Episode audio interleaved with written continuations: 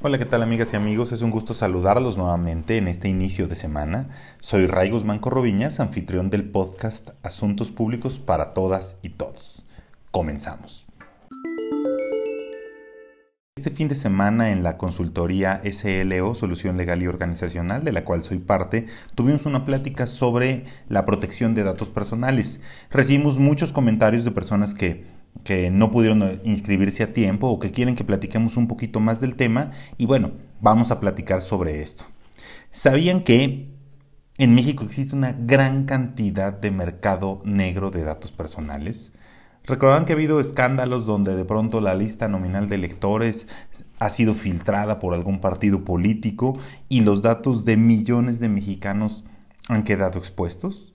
También los secuestros de base de datos de beneficiarios de programas o bien eh, de bancos. Esto es información muy delicada que está pareciera solo en bases de datos seguras. Desafortunadamente nuestros datos personales están en todos lados. Eh, cuando inscribimos a nuestros hijos a la escuela, te piden una infinidad de documentos, CURP, INE, eh, a veces cuestiones hasta de, vacunación, certificados de salud y mucha información que no sabemos si se encuentra con las medidas de seguridad necesarias. Es importante que podamos distinguir eh, de qué manera estamos dando nosotros datos personales y qué es un dato personal. Dato personal no solo se trata de dar nuestro nombre o eh, alguna señal que nos identifique, también puede ser pues datos biométricos que son huellas digitales, iris, voz, ya recordarán que en los bancos te piden incluso que te identifiques con tu voz, lo cual pues en un inicio a todos nos parece un poco invasivo. En algunos gimnasios te piden que registres también tus huellas, que registres este, a lo mejor tu rostro. Eh, y vamos por la vida dejando nuestros datos personales en listas de asistencia, en listas de registro, nuestras identificaciones por todos lados y esto es realmente delicado. ¿no?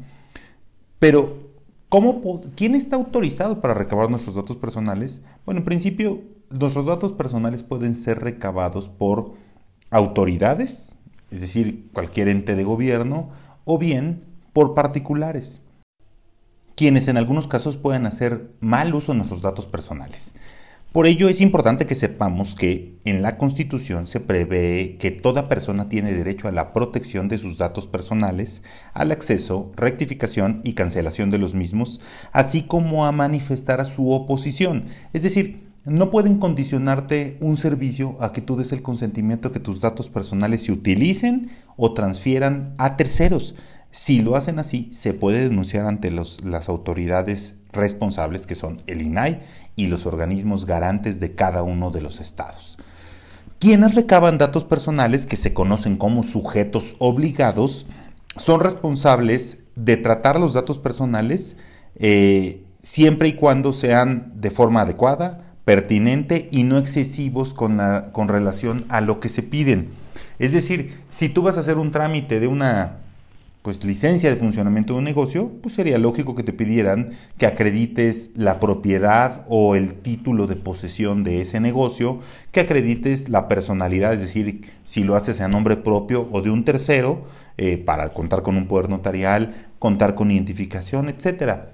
Pero sería excesivo que nos pidieran el CURP, Sería excesivo que nos pidieran quizá nuestro tipo de sangre o que nos pidieran alguna otra situación, otra, otra información que no tuviera relación con el trámite. Sí, sería excesivo y no tenemos por qué proporcionar esa información. También quien recabe esos datos tiene la obligación de que en el momento en que están haciendo esa eh, eh, están recabando los datos personales, deben mostrar un documento en el que establezcan los motivos o los alcances de su tratamiento. Esto se conoce como aviso de privacidad. Los avisos de privacidad es importante que todos lo leamos, que no sea un documento al que simplemente le ponemos que sí y lo firmemos, sino que leamos, porque en muchas ocasiones nuestros datos personales se transfieren a otras empresas y por eso de pronto tenemos muchas ofertas o nos están hablando de diferentes este, compañías para ofrecernos servicios. Obviamente, cuando recaban los datos personales, tienen que adoptar medidas que garanticen la seguridad de los datos. y eviten su alteración, pérdida, transmisión y acceso no autorizado. Si nosotros pensamos en físicamente cómo podría estar el lugar de una oficina donde dejamos nuestros datos, pues no podrían estar en una lista de asistencia al alcance de todos nuestra información. Tendría que estar resguardada por personal de seguridad, incluso bajo llave en algún momento, y tendría que haber un registro de las personas que tienen acceso a esa información para evitar posibles fugas.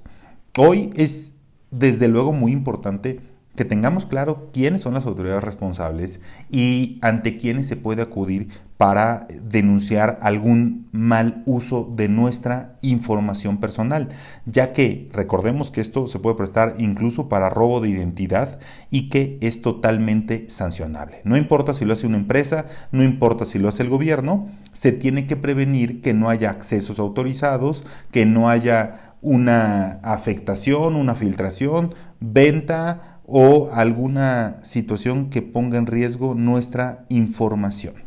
Espero que este podcast les haya sido eh, interesante. Eh, les invito de verdad a que cuidemos nuestros datos personales, a que revisemos en nuestras redes sociales la configuración de, la, de privacidad que desean y que eh, estemos muy conscientes que en caso de afectaciones hay autoridades que tienen la obligación de defendernos y de sancionar cualquier mal uso de nuestra información personal. Que tengan una excelente semana.